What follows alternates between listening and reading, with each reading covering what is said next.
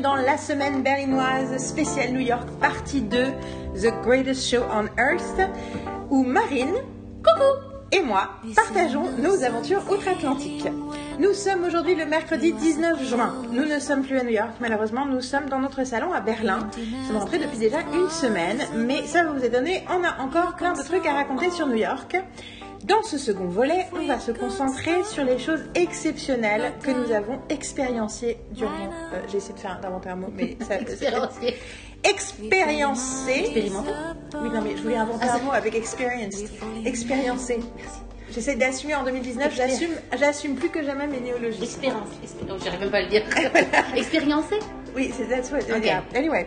Donc, that thing, euh, durant notre séjour, c'est-à-dire spectacle, émission, film, etc., en gros, à commencer par notre top 3 qui commence par Hamilton Donc, je tiens à préciser que dans cette maison, c'était moi. C'était moi la tarée d'Hamilton, je tiens à le dire. Et celle qui a pleuré pendant la première chanson. C'est moi Pendant la première note. Oui, c'est ça. Le truc qui sont arrivés et moi j'étais genre. Oh, j'ai pleuré. donc, L'émotion. spoiler alert, nous avons vu Hamilton. Alors, euh, nous avons vu Hamilton à New York. Ce qui est qui reste de, de nos jours extrêmement difficile. Pour ceux, alors, je précise, pour ceux qui ne savent pas ce que c'est qu'Hamilton, c'est une comédie musicale. à vous, mais c'est pas grave. Oui. Non mais c'est une comédie trop musicale qui date de début 2015, dont j'ai largement parlé dans mon best-of 2016 parce que j'ai passé une grande partie de 2016 à l'écouter, la chanter, à faire chier la terre entière avec, jusqu'à ce qu'ils me remercient euh, à chaudes larmes tellement c'était bien et ça avait changé leur vie.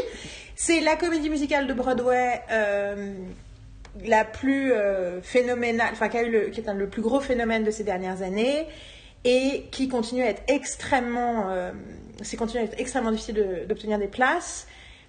Et euh, ils ont gagné tous les Tony Awards cette année-là. D'ailleurs, tout le, les Tony Awards, c'était en gros une énorme euh, fête à, à- en- à l'honneur d'Hamilton. J'ai fait un très très long podcast avec cinq nanas absolument géniales sur ce truc-là pendant 6 heures et euh, Et où peut-être? Et le podcast, il est sur mon ordinateur parce que deux personnes ont eu Oui, des problèmes sonores et du coup, le truc est un, inécoutable et je suis désolée parce que c'était plein de nanas fabuleuses qui avaient plein de trucs à dire. Un jour, peut-être, euh, un génie saura le ré- réparer. En tout cas, c'est une comédie musicale écrite, euh, composée, jouée à l'époque par Lin-Manuel Miranda qui, entre-temps, a une énorme carrière.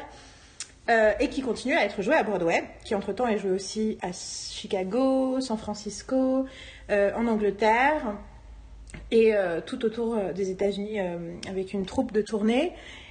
Mais la place à New York continue, comme je dis, à être très difficile à obtenir. En gros, en gros, il y a un système d'offres et de demandes, ce qui fait que les places sont au prix ben, lié à la demande. Du coup, une place dans l'orchestre, qui est la place la plus chère, qui coûte à peu près 235 dollars, enfin même très exactement 235 dollars, sur un truc normal, faut la payer 800 dollars approximativement. Euh, inutile de vous dire que 800 dollars la place, c'est non, c'est pas pour nous. Euh, nous avons, par un concours de circonstances, eu accès à des places au prix normal euh, parce que quelqu'un connaissait quelqu'un qui avait travaillé sur Hamilton. Bon, gros coup de bol. Et même si c'était une énorme dépense, on a craqué, bien que deux heures avant de craquer, j'étais Ah, jamais je ne dépenserai un tel argent pour un spectacle. Voilà, passons. Euh, pour en savoir plus aussi pour mon amour d'Hamilton, donc le best-of euh, 2016, euh, je mettrai en lien le podcast euh, pour que vous puissiez euh, redécouvrir mon obsession. Mais, euh, voilà, on s'est retrouvés effectivement pas un peu euh, sans s'y attendre et sans y avoir cru. On avait, en arrivant à New York, je jouais beaucoup à la loterie pour gagner. Il y a des places à 10 dollars tous les jours qui sont mis en, mises en vente pour 40 personnes qui gagnent une loterie. Euh, personne ne gagne jamais. Enfin, il y a 40 personnes qui Il y a gagnent, mais toujours 400 Oui, mais bon, il y a un nombre incomparable de, personnes qui participent, quoi. qui participent, des gens qui jouent de tous les jours depuis des années et qui n'ont jamais réussi. Et euh, donc on s'est retrouvés tout d'un coup, euh, voilà, et on était au dixième rang dans l'orchestre, En face. en face des acteurs. C'était assez hallucinant. Et euh, la première note a commencé et Marine s'est mise à pleurer, enfin une des larmes aux yeux. J'ai aussi pleuré deux trois fois, mais avant de rentrer, euh, on peut pas vous raconter tout parce que Hamilton est une œuvre extrêmement dense, extrêmement impressionnante. Il y a des milliards de choses à dire dessus. Mais on va vous faire un petit récap de nos impressions en commençant par euh, Marine, toi, qui, j'avais l'impression, connaissait moins le truc par cœur, mais tu m'as Euh, dit oui, que. Oui, je pensais, bah non, je, non. Mais tu m'as dit quand même. On n'est pas à ton euh, niveau, euh, non, Yael. C'est bon, tu connais le truc par cœur. Moi, je connais pas du tout le truc par cœur. Je connais pas mal de chansons très bien. Après, l'ensemble de, enfin, l'œuvre en entier, euh, non, je, je- non, non. Puis, je connaissais l'histoire. Je sais ce qui se passe du début à la fin. Je sais les, donc c'est beau, ce qui aide beaucoup à apprécier le, le, Spectacle. le spectacle. Parce que bon, il y a beaucoup de, beaucoup de paroles. Il y a beaucoup de choses à comprendre et c'est très intense. Donc euh, c'est vrai de connaître un peu Hamilton avant, ça aide, je pense, à apprécier Hamilton en fait. Enfin, tu peux apprécier Hamilton de toute façon. Je veux dire, euh, il y a l'ensemble est absolument sublime. Mais pour te permettre de comprendre, on avait parlé, euh, pour comprendre tout ce qui se dit, il faut connaître un peu avant parce qu'il y a tellement de choses. Enfin, je veux dire, tu peux pas, tu peux pas tout capter. euh, Et je pense Comme que, ça, quoi. Par contre, c'est assez. En fait, la musique est vraiment géniale. La musique est complètement géniale. Euh, et du coup, euh, elle a survécu aussi à un milliard d'écoutes en trois ans et demi. Et du coup, il y a quelque chose de très divertissant dès le départ. C'est-à-dire que je pense que les gens qui ont vu à l'époque Hamilton avant que ça existe en CD, avant qu'ils ne connaissaient pas la pièce, Mhm. ils ont pu largement être emportés par des tonnes de choses qui se passaient sur scène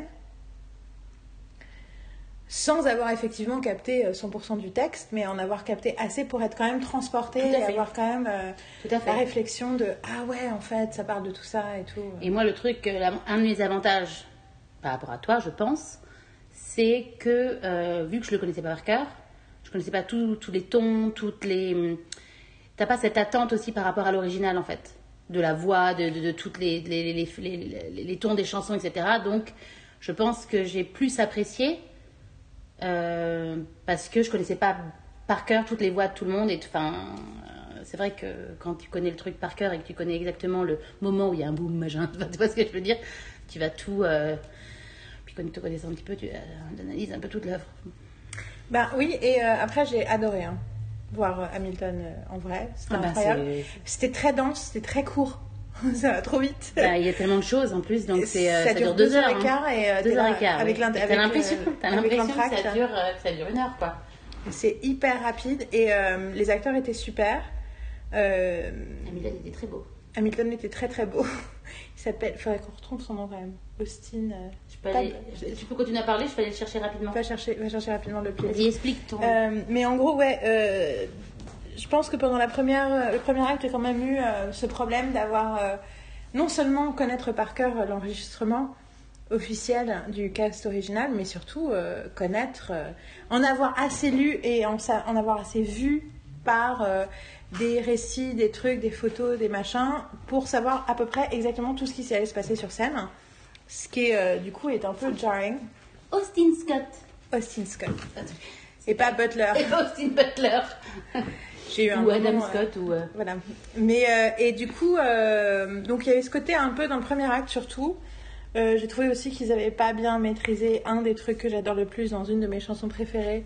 Donc du coup, euh, voilà. Mais euh, en réalité, c'est du pinaillage parce qu'en réalité, déjà, a- les, les acteurs se sont vraiment réemparés leur rôle, donc ils, ont, ils ajoutent une autre forme, de, notamment dans le jeu, pas tant dans la façon d'interpréter les chansons, mais dans le jeu sur scène. Il y a des choses qui fonctionnent différemment, et notamment Burr était très drôle. King George était incroyable. Et du coup, ça, ça ajoute des choses en plus. Le fait que Hamilton soit beau et du coup joue le personnage assez différemment finalement de Lin-Manuel Miranda apporte une autre dimension au personnage, comme tout grand texte en fait. Toute Mhm. réinterprétation lui apporte quelque chose de différent. Euh, Satisfied était extrêmement satisfaisante, à tel point que le mot satisfied est rentré plus que jamais dans mon vocabulaire. Mhm. Il y a quelque chose, on, en a, on a réutilisé ce mot beaucoup plus souvent. Euh, The Room Where It Happens, qui était censé un des, un des meilleurs numéros de toute façon, était effectivement génial sur scène. J'ai pleuré à la fin. Euh, voilà, il y avait plein, plein, plein de choses. euh, voilà. Je entendu. J'ai eu quelques, Ouais, quelques chansons, je disais ah j'aurais préféré qu'elle le joue comme ci, comme ça, mais bon, on s'en fout quoi. C'était, et surtout j'ai eu ce que je, craignais ne pas avoir, c'est que j'ai eu une pensée, voire plusieurs pensées nouvelles en regardant le spectacle. Et ça, c'était un peu le truc qui me faisait peur. C'est-à-dire que j'ai tellement réfléchi à Hamilton, j'ai tellement passé de temps avec Hamilton. D'ailleurs, j'en suis à un point maintenant quand je l'écoute, que je l'écoute un peu par habitude et, je regrette un peu le fait de ne pas avoir tout le temps un jaillissement de nouvelles idées euh, euh, fabuleuses chaque fois que je l'écoute. euh, qui est une des raisons pour lesquelles mes œuvres préférées, c'est pour ça que je les aime, c'est parce qu'elles me créent ça. hein. Buffy me fait ça à chaque fois que je regarde. Mhm. Bon, des fois, il y a certains épisodes qui sont entre guillemets usés, dans le sens où j'ai tellement vu, j'ai tellement réfléchi. Que... Et... Mais après, il faut des fois juste attendre. Ça se recharge. Mhm. Comme. euh, C'est comme, euh, comme les fleurs, il faut attendre l'été d'après, ça repousse. Entre temps, il faut que ça ait été. Si j'attends assez longtemps pour revoir un épisode de Buffy, ben, j'ai vécu d'autres choses entre temps et ça me fait revoir de nouvelles choses. Il y a plein de séries que j'adore qui ne me font pas vraiment ça, donc je la vois pas de la même façon. Toutes les fleurs repoussent pas. Hein. Tout est... Chez Voilà, nous, c'est euh, ça. ça pousse pas. Elles meurent tout le temps. Oui, Donc c'est pas forcément la meilleure. la meilleure métaphore, mais euh, c'est comme le jeu sur mon jeu sur mon iPhone, ça se recharge, les, Oui, oui, les oui. points de vie se rechargent. Mais euh, faut attendre, faut être patient. Euh, enfin, en ce moment, euh, pour ceux qui, sont, qui me suivent sur les réseaux sociaux, vous savez que Taylor Swift a une- un nouvel album qui arrive et des nouvelles chansons et ça me fait ça aussi avec euh, sa musique, même s'il y a quelque chose de très simple dans sa façon de dire les choses. Quelque part, Hamilton a ce côté straightforward aussi, Mhm. sauf qu'en fait, c'est c'est très habilement euh, polysémique. Mhm. C'est le mot que Carole a beaucoup utilisé pour parler de Taylor Swift et elle a tout à fait raison. Euh, Carole qui a patiemment regardé nos aventures new-yorkaises depuis Berlin. Mais on l'a- on l'appelait souvent quand même, Oui, on oui, va oui. le dire. Euh, et puis elle était beaucoup plus souvent que nous. Celle qui avait le plus de euh, news de nous. C'est celle qui avait le plus de news, ouais. Et donc, euh, et donc la, la pensée nouvelle que j'ai eue en regardant Hamilton, que je voudrais partager avec les Hamiltoniens et aussi les non-Hamiltoniens, parce que c'est intéressant d'un point de vue scénaristique aussi. Donc, un des trucs que je trouve fabuleux dans Hamilton, c'est que c'est l'histoire d'un homme de sa naissance à sa mort. Euh, et c'est une histoire qui n'est jamais ennuyeuse, qui est très rythmée, et c'est très compliqué à faire en fait. C'est pratiquement, enfin, j'ai du mal à imaginer la capacité d'écrire la vie, d'écrire de quelqu'un. Bon, après, je suis pas sûre que ça marcherait en film ou autrement, mais là, en tout cas, quand je l'écoutais sur, euh, sur, euh, que je l'écoutais en, je réécoutais l'enregistrement, euh, it's a ride. Tu te fais pas chier, tu, ça passe d'un truc à l'autre, un rythme, tu comprends, tu vois la connexion, c'est voilà. Euh, et je me suis toujours dit, c'est fou quand même, parce que généralement, la vraie vie, même si tu triches un peu sur. euh, des fois, il y a des sauts dans le temps dont ils parlent pas vraiment, tu vois, pour pas nous montrer les, les endroits, Mhm. les moments où il se passe pas grand chose, mais malgré tout, quand tu fais la vie de quelqu'un, rien que, même en prenant les moments les plus intéressants et sans regarder les moments de, de, de vide, ça fait ça suit pas vraiment la, la montée, la descente naturelle d'une d'une histoire en fait. Et donc du coup, c'est difficile à suivre, c'est surtout difficile de trouver ça satisfaisant et cathartique parce que t'as pas, les enjeux sont placés, enfin tu vois, situation initiale, incident déclencheur, les enjeux sont placés, Euh, il y a la- ce qu'on appelle l'action montante, zénith, action descendante, dénouement. Mhm. Et en fait, et dénouement est dans la forme hollywoodienne et la forme la plus épique, et euh, résolution avec une nouvelle. euh, Enfin, à la fin, tu as une espèce de c'est un dénouement qui nous amène quelque part. Et je, donc, je me suis souvent posé la question de c'est fou quand même qu'il arrive à faire un truc pas chiant euh, sans euh, se respecter ce truc-là. Et puis, je regardais euh, le spectacle et j'arrêtais pas de me dire dans le deuxième acte, quand même, c'est pas un protagoniste ordinaire, c'est pas un héros ordinaire en fait, c'est pas vraiment un héros. C'est qu'il est fabuleux, il est héroïque et il a des défauts, mais je sais pas, il y a pas, je m'identifie pas à lui comme en fait, il est pas mon caractère, mon personnage point de vue, pas autant qu'il pourrait l'être. Alors c'est peut-être parce que je suis une femme, du coup je m'associe, je m'identifie plus aux femmes, mais après euh, je m'identifiais à Luke Skywalker avant que Rey existe, enfin Ouais. j'ai des plein de trucs où je m'investis dans les personnages masculins euh, tout autant que dans un personnage féminin et tout. Et en fait, je me disais, mais c'est parce qu'il n'est pas vraiment. euh, En fait, on n'est pas connecté à lui de la même façon. On le regarde presque de l'extérieur. Mhm. On n'est pas dans sa tête. Alors qu'il parle de lui. Enfin, c'était les réflexions que j'avais pendant le truc là. Et en fait, d'un coup, je me dis, mais en fait, j'ai l'impression que le héros, c'est pas lui. Qu'en fait, c'est comme si le héros, c'est nous. Qu'en fait, la personne qui traverse l'arc, incident déclencheur, action montante, action descendante, et à la fin dénouement et résolution, c'est nous. Ça commence, on est passionné par ce mec, on le trouve génial, puis après on le trouve débile et on est déçu et on a perdu l'espoir, et puis finalement à la fin on se dit non, finalement ça veut dire quelque chose, ça sert à quelque chose. Euh, Donc dans le cas d'Hamilton, de s'engager dans la politique, d'écrire, euh, de Non, faire je suis tout à fait d'accord. Je suis tout à fait d'accord. Je faut que je réagisse parce qu'en fait, je suis déjà au courant de tout ce que ça, parce que tu me l'as dit à New York. Donc, je, genre, je t'écoute comme si c'était, tu sais, genre. euh, mais je fais genre. euh, Je- Mais oui, mais. Je- mais tout à fait, je suis tout à fait d'accord avec toi sur tout ce que tu dis. Et ça me fait plaisir que tu le dises. C'est vrai que des fois j'ai l'impression de faire un truc tunnel dans le podcast et après les gens font oh, oh. Ben non, mais là surtout, c'est un peu bizarre parce que comme on a déjà eu toutes ces discussions ensemble à New York, donc là c'est un peu un, un repeat. C'est un donc, récap. on- donc c'est un récap, mais donc le truc c'est que les réactions qu'on a pu avoir intenses à Ouais. New York, euh, on va essayer de les. de- de les... Ouais. D'ailleurs, il faut que je dise un truc par rapport à Hamilton aussi, par rapport, parce que fini Oui. d'abord. Euh, absolument. Et, euh, et du coup, je me suis. Et en fait, cette espèce. Le personnage Proxy, en fait, c'est Eliza pour moi, sa femme, qui au début est quelqu'un qui ne demande pas grand chose et qui ne pense, n'imagine pas grand chose de sa destinée, et finalement est inspirée par la vie de son mari pour finalement. euh, voilà, et spoiler alert, la dernière chanson parle d'elle et de ce qu'elle a fait après la mort d'Hamilton. Et c'est la chanson qui me fait pleurer à chaque fois. Il y a quelque chose de très très fort dedans. Et la façon dont il est, et à la fin, je le savais déjà, mais dans la mise en scène, à la fin, lui, presque, son, il apparaît comme presque le fantôme, et ils se tiennent par la main, et il s'éloigne, et il la ramène sur le devant de la scène, et il la laisse sur le devant de la scène, et il, et il se recule. T'es en train de raconter la fin là? À tout le monde là Oui. T'es en train de spoiler tout le monde sur la fin Oui.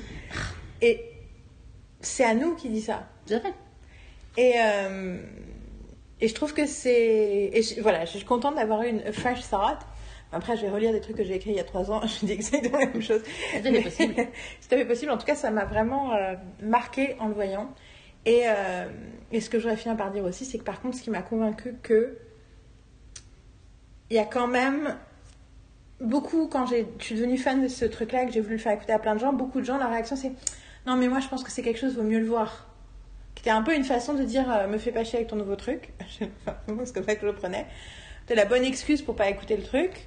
Euh, et moi, j'ai toujours dit Ben en fait, c'est tellement riche à entendre que je pense que c'est faux. On n'a pas besoin de le voir. C'est pas une sous-version de l'entendre en fait. Oui, oui. Enfin, c'est une sous-version d'une certaine façon, parce que c'est pas du tout aussi spectaculaire et merveilleux que de le voir en vrai. Sauf que on peut en a... c'était déjà une- d'une telle richesse. Et pour certains, c'est tellement la seule. Enfin, c'est voilà, c'est gratuit. C'est vous le retrouverez. Vous le trouvez sur Spotify, vous le trouvez sur YouTube, vous le trouvez partout. Vous pouvez le Et puis regarder en si vraiment vous le voulez, ben, vous nous contactez et on vous, on vous le donne.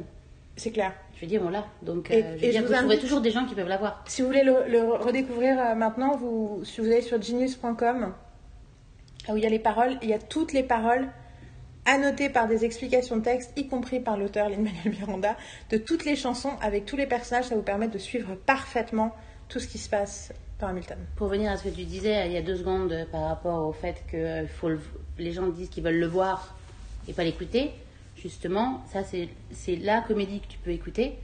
Qu'en plus, quand tu le vois à l'écran, tu comprends. À l'écran. À l'écran, oui. Not yet, un jour. Un jour. Bah, euh, franchement, je le souhaite parce que, je veux dire, ça pourrait. ça- Enfin, je veux dire, Ce serait génial. c'est une des en seules, c'est une des seules euh, comédies musicales qui reste à un prix super euh, élevé et que tout le monde pensait qu'ils allaient enfin descendre et qu'ils allaient tous pouvoir la voir et en fait, eh ben non Donc, et le truc, c'est que on a eu nous des retours de certaines personnes qu'on ne citera pas, même si je pense que qu'une de ces personnes écoute notre podcast, sur le fait qu'une personne a détesté en fait, détesté euh, Hamilton en le voyant. Et en fait, euh, sans rentrer dans les détails de ce que je pense vraiment de cette personne par rapport à ça, je vais dire juste qu'en fait, en voyant Hamilton, euh, tu vois finalement le, le stage, la façon dont, dont enfin toute installation qui reste, c'est juste euh, stage, comment on dit en français La Il y a scène. juste un décor, il y a juste un décor. Oui.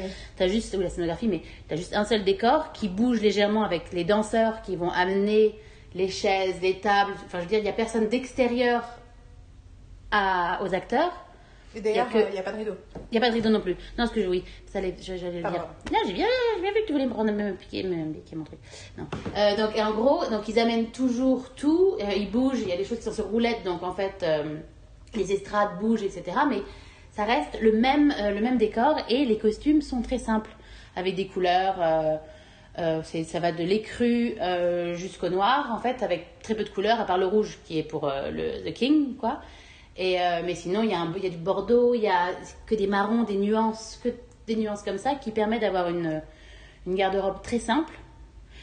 Et je pense, et surtout très euh, naturelle, en rapport complètement avec la couleur de toutes les personnes, en fait. Donc c'est vraiment. euh, et ça va surtout avec. euh, enfin, la couleur d'Hamilton, enfin vraiment la couleur du, du, de la comédie musicale en fait. C'est vrai, quand tu réfléchis, c'est vraiment les couleurs de. Les couleurs en fait. Et en gros, c'est quelque chose de très simple qui permet pour moi en fait, c'est euh, de se concentrer sur les mots en fait. Parce que t'as pas euh, ton. T'arrives pas. Enfin, je veux dire, tu arrives à te concentrer sur ce qui est dit et, et le.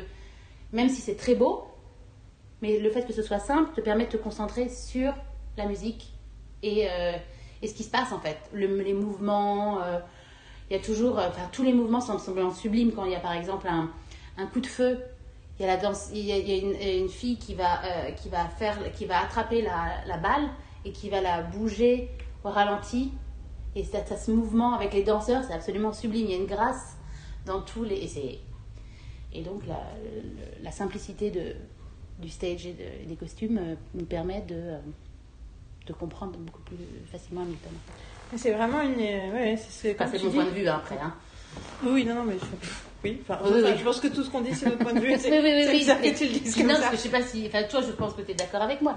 Mais je veux dire, je peux comprendre que si vous n'êtes pas d'accord, vous pouvez, vous avez le droit d'en parler. Hein. Mais je pense qu'il y a quelque chose, non, je pense que c'est totalement. euh, voilà, c'est très bien réfléchi, c'est très bien fait.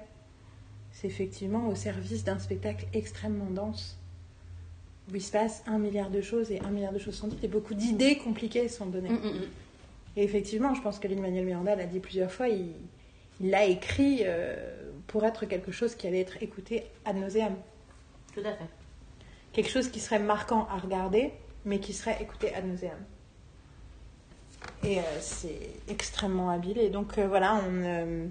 On vous pousse à l'écouter si vous ne l'avez pas encore écouté. oui, c'est totalement. Bon, donc pour ceux aussi qui, se... qui n'en ont jamais entendu parler, une des spécificités d'Hamilton, c'est que ça raconte l'histoire d'Alexander Hamilton, qui est un des pères fondateurs donc, à la fin du XVIIIe siècle euh, aux États-Unis, mais que tous les rôles principaux, à l'exception du roi d'Angleterre, King George, parce que tout le premier acte parle de la guerre d'indépendance de l'Angleterre, Mhm. euh, tous les rôles principaux sont joués par des acteurs non blancs. Euh, acteurs et actrices donc de- d'origines diverses et variées. Et donc le créateur, Lin-Manuel Miranda, est portoricain, et après tous les personnages, mais je pense que généralement George Washington est toujours noir. Il y a quelque chose d'assez fort dans l'idée que, ce- en fait, c'est la réappropriation de l'histoire américaine par l'Amérique d'aujourd'hui. Mhm. Euh, L'Amérique euh, en couleur d'aujourd'hui. euh, Dans les danseurs, par contre, euh, il y a des blancs. Puis dans les seconds rôles, dans les, enfin, tous ceux qui ne sont pas le cast principal, il y a de- des gens de toutes les couleurs. Et notamment, beaucoup, les troupes de danseurs, c'est des hommes et des femmes qui sont habillés de façon assez similaire. Mhm. Et du coup, euh, il y a une uniformisation du- de l'ensemble qui n'est pas genrée, en fait Tout à fait. qui est très agréable à regarder. Un des nombreuses choses, mais bon voilà, écoutez juste la première chanson. Rien que ça. Et ensuite, vous allez passer votre vie à faire Angelica, Eliza Parce que c'est le truc le plus. C'est le truc que tout le monde ne peut s'empêcher Ben de chanter. Tout à fait. Euh, Ouais, faudrait faire un top 10 des chansons, euh, mais en fait, Ouais, Mais ça, c'est une autre discussion. c'est une autre discussion. Parce Sinon, on, a- peut en parler pendant trois heures. C'est vrai. Euh, voilà, donc c'était Hamilton, donc on a réussi. C'était un, un peu euh, la mission impossible de ce séjour, de se dire est-ce qu'on verra ou pas Hamilton? On n'y croyait pas, en toute honnêteté. Et j'ai, je, je- I, I still can't believe it happened. Euh, D'ailleurs, vous voyez la tête sur nos photos, sur les photos qu'on a mis sur euh, Instagram. Alors, donc ça c'était numéro 1.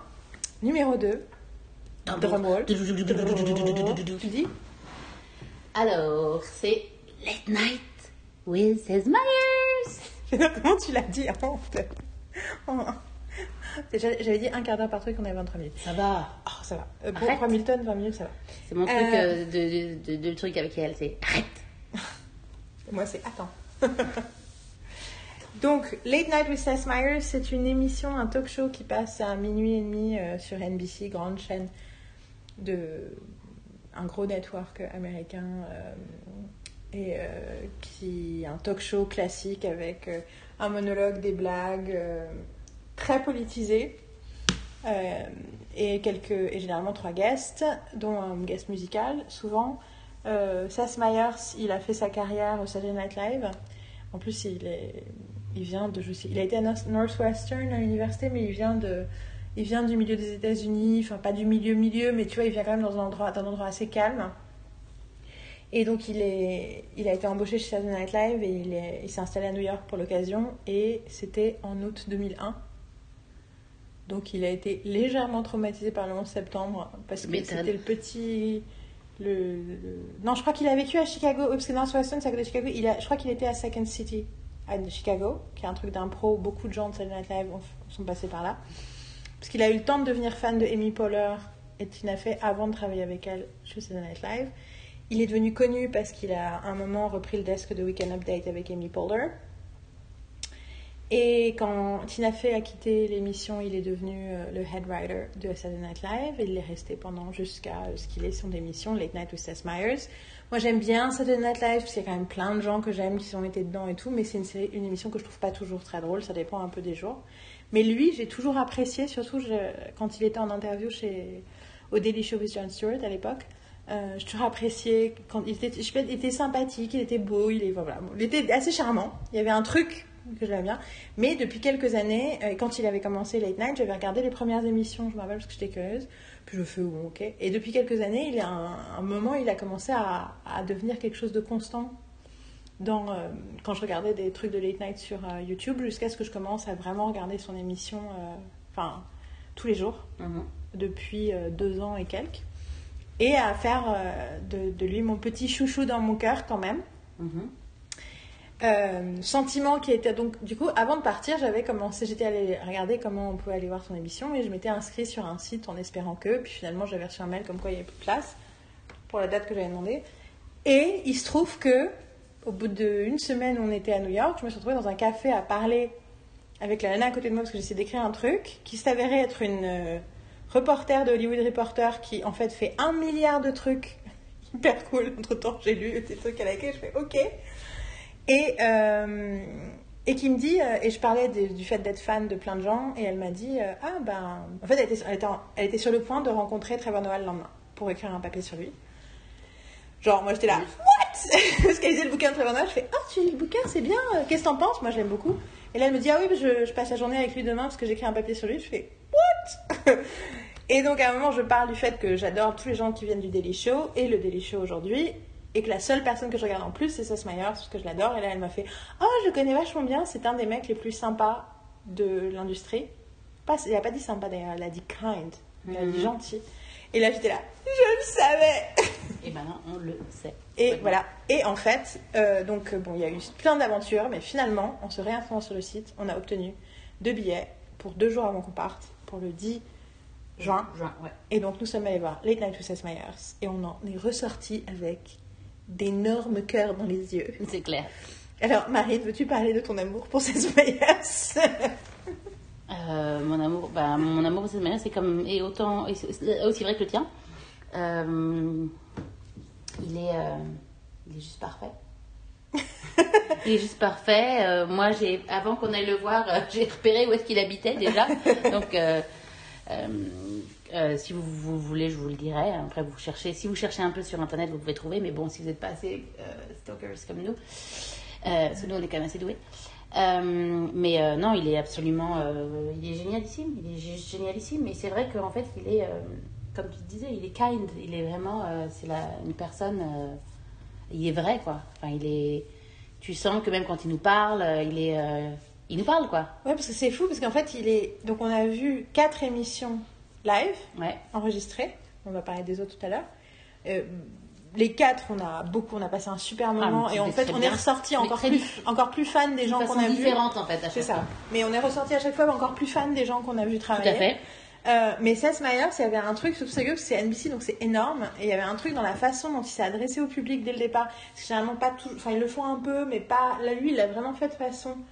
Juste avant l'enregistrement, en disant Bon, ben voilà, ça va se passer comme ça, on rentre de vacances. Enfin, je sais pas, il y avait un côté. Oui, l'impression après le, le break, euh, ils étaient en vacances juste avant, donc c'était pour ça qu'on l'a pas vu quand on a fait du Du stalking. Du stalking. Tu sais, il est pas là.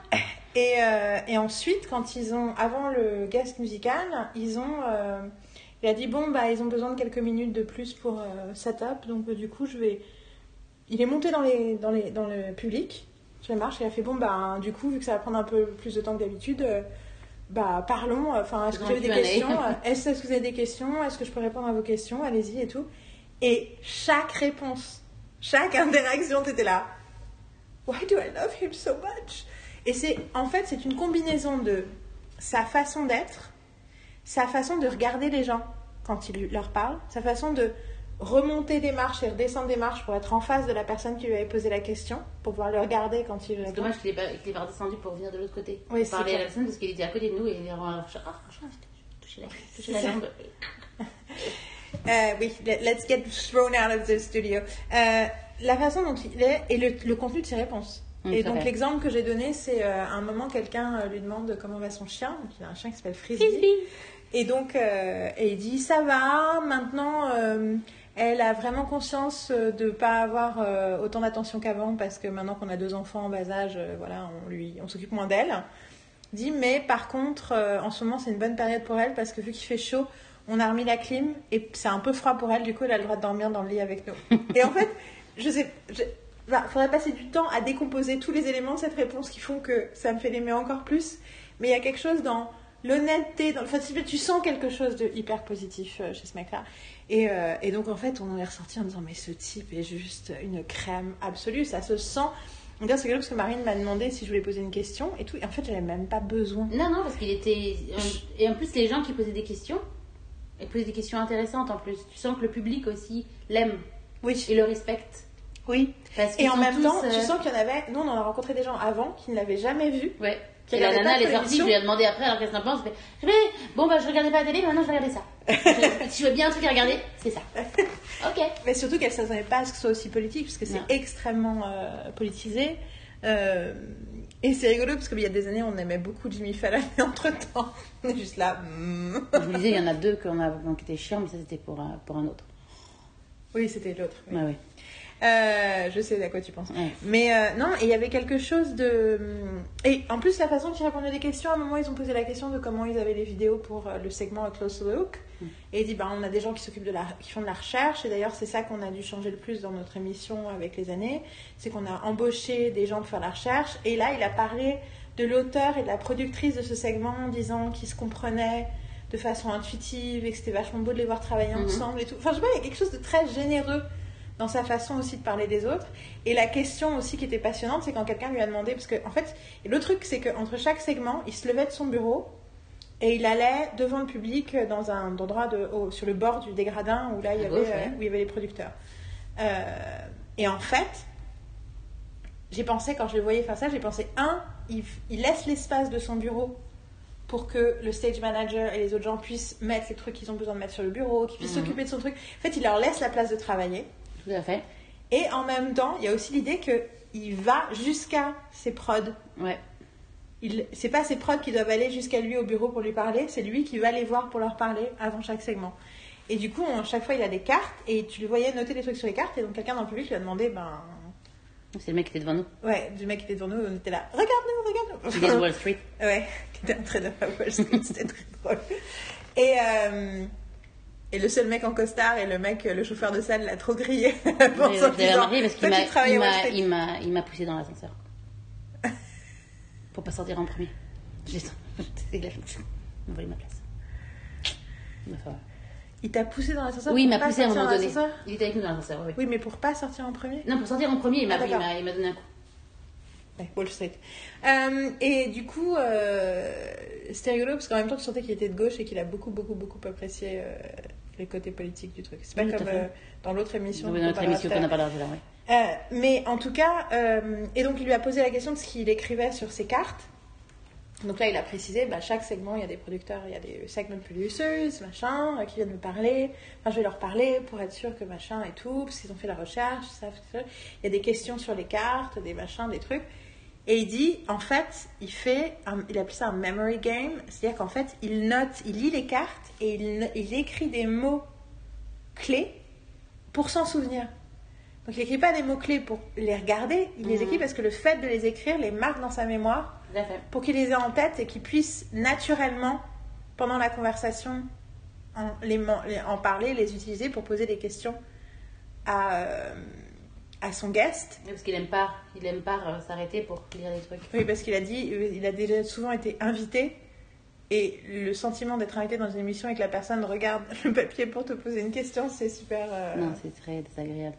Très désagréable. Donc voilà. Donc des petits détails, mais des trucs tellement passionnants. Il y a vraiment quelque chose de magique aussi à voir le truc faire. et- c'est- Alors, c'était pas le plus professionnel. Enfin, il y a eu. On va parler de professionnalisme dans le cadre de plein de trucs, mais en général, un truc de sous ces trucs live qu'on a vus.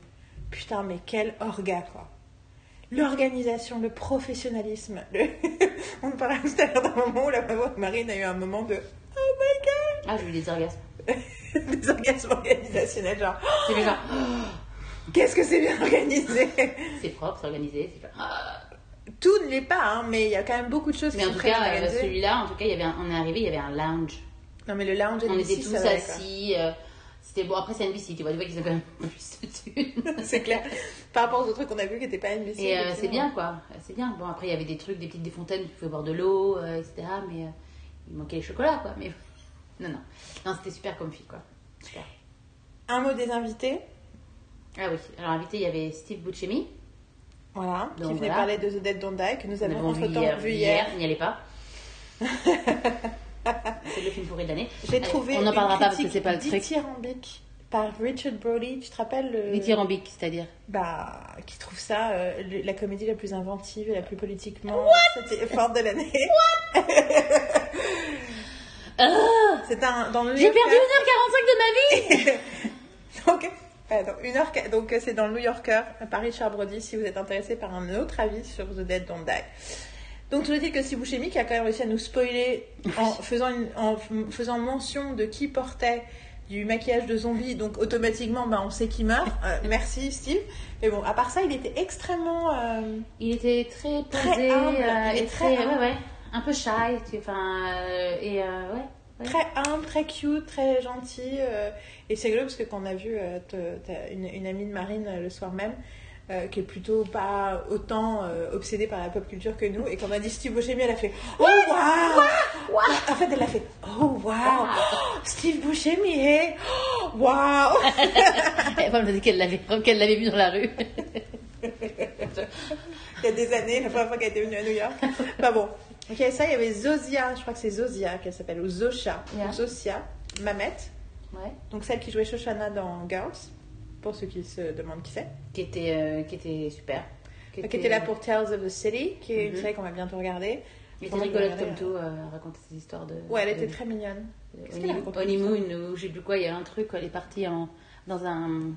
Harvey aussi, elle Ouais, aussi. dans un. RV, dans un camping-car, quoi. Enfin, euh, elle racontait ses histoires de. Ah qui a été connue, devenue professionnelle du camping-car, et ouais. elle parlait le jargon du camping-car et tout. Exactement. Voilà, et il y avait un chanteur qui s'appelle, je crois, Noah Cohan, Khan, ça, qui a chanté une chanson qui s'appelait Cynic, qui, C'est que j'ai essayé d'acheter, sauf que elle n'était pas encore sortie.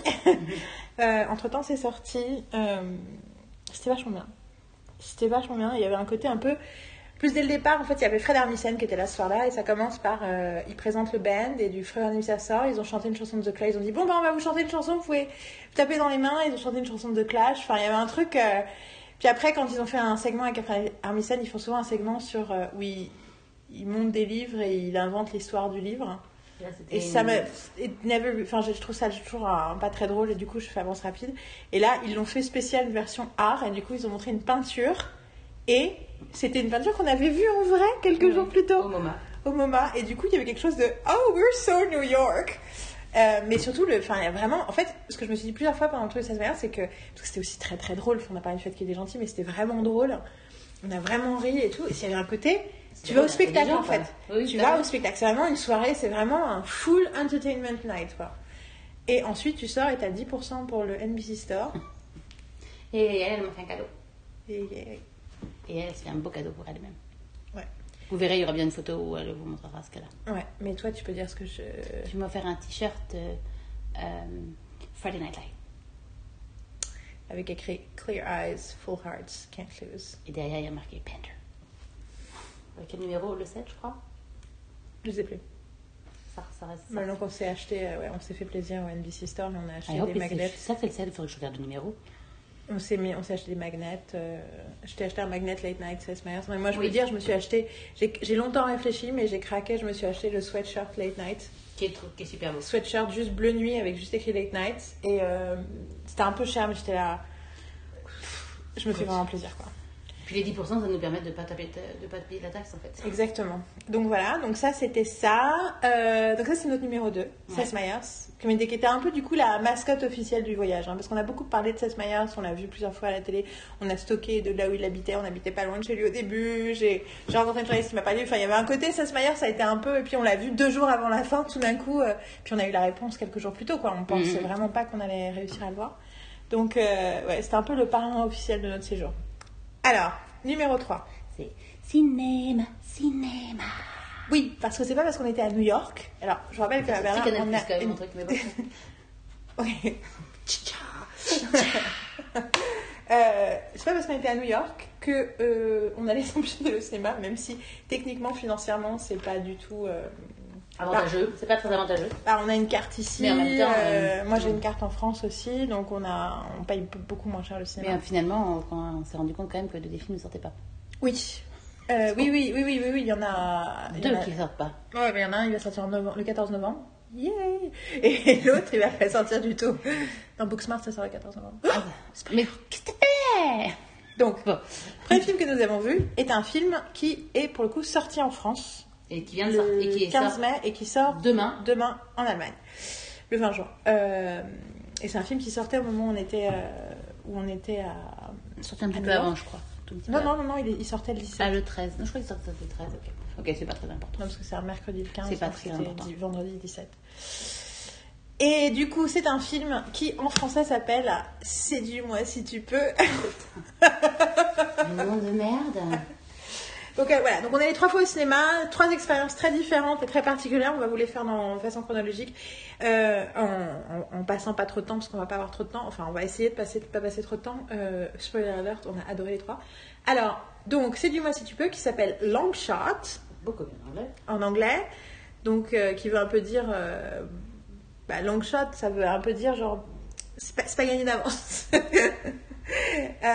C'est un film avec et produit par Seth Rogen et Charlize Theron.